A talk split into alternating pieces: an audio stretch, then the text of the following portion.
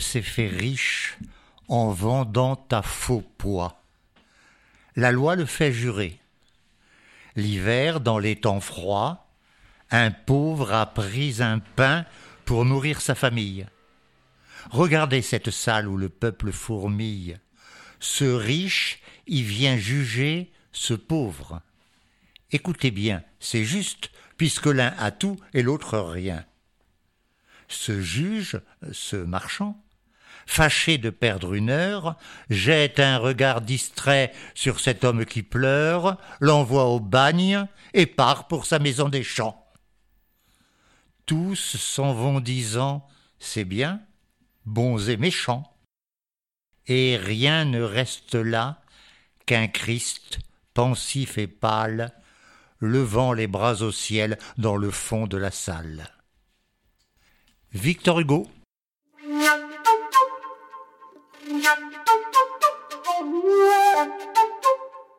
Ce sont les travaux de l'homme qui sont grands.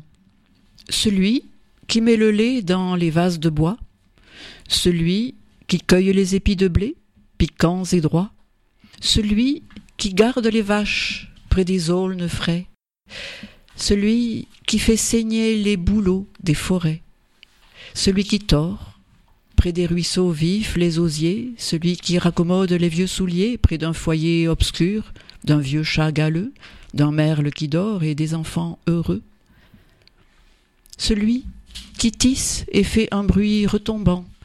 Lorsque, à minuit, les grillons chantent aigrement, celui qui fait le pain, celui qui fait le vin, celui qui sème l'ail et les choux au jardin, celui qui recueille les œufs tièdes. C'était Ce sont les travaux de Francis Jam.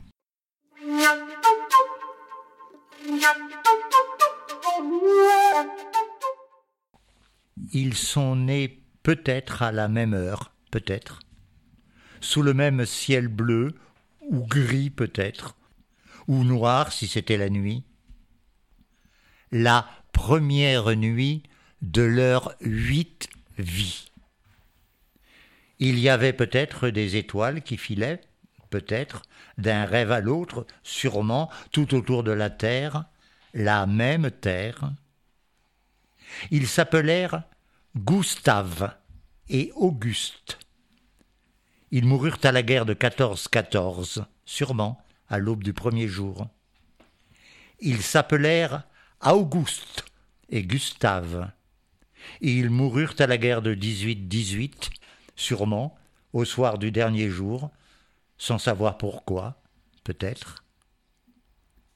Gustave et Auguste, Auguste et Gustave n'auraient jamais vingt ans, n'auraient jamais de femme, ni d'enfants, ni de petits-enfants, n'auraient jamais embrassé, ni été embrassés par leurs femmes, leurs enfants, leurs petits-enfants, comme je le fus, par mon grand-père qui revint de la guerre, un obus sous le bras, la haine à l'estomac, sûrement, de la guerre, de toutes les guerres, civiles ou étrangères.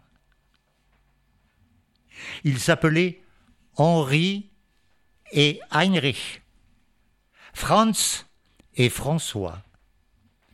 Ils se sont rencontrés, peut-être, une nuit où il faisait jour, une nuit de fer, de feu, de sang, un instant sûrement, le temps de voir comme dans un miroir, peut-être, la même peur sur les mêmes visages en un instant, sûrement. Le temps de se voir puis de s'en aller, chacun de son côté, sans se tuer, sans tuer la vie de chacun. Né il y a longtemps, à, la même heure peut-être, sous le même ciel, bleu ou gris, peut-être, ou noir si c'était la nuit. Ils se donnèrent l'un à l'autre, sûrement, la vie, en sachant pourquoi, peut-être, sans savoir l'un de l'autre qu'ils s'appelaient Henri et Heinrich, Franz et François, sans savoir qu'ils s'appelèrent Gustave et Auguste, Auguste et Gustave, leurs frères peut-être, leurs camarades sûrement. Yvon Lemaine, les frères de mon grand-père. Je me rappelle avoir entendu Yvon Lemaine présenter ce texte comme un inédit il y a quelques années aux lycéens du lycée Descartes.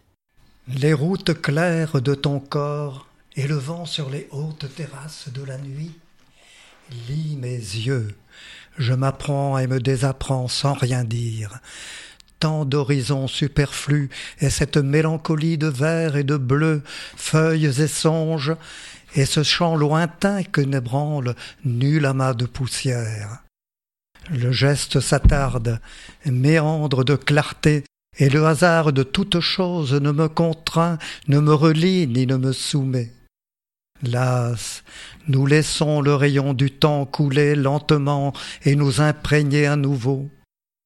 Dans les membres recommence le grand cycle, terre et sang mêlés confusément, obscurité et lumière encore inséparables.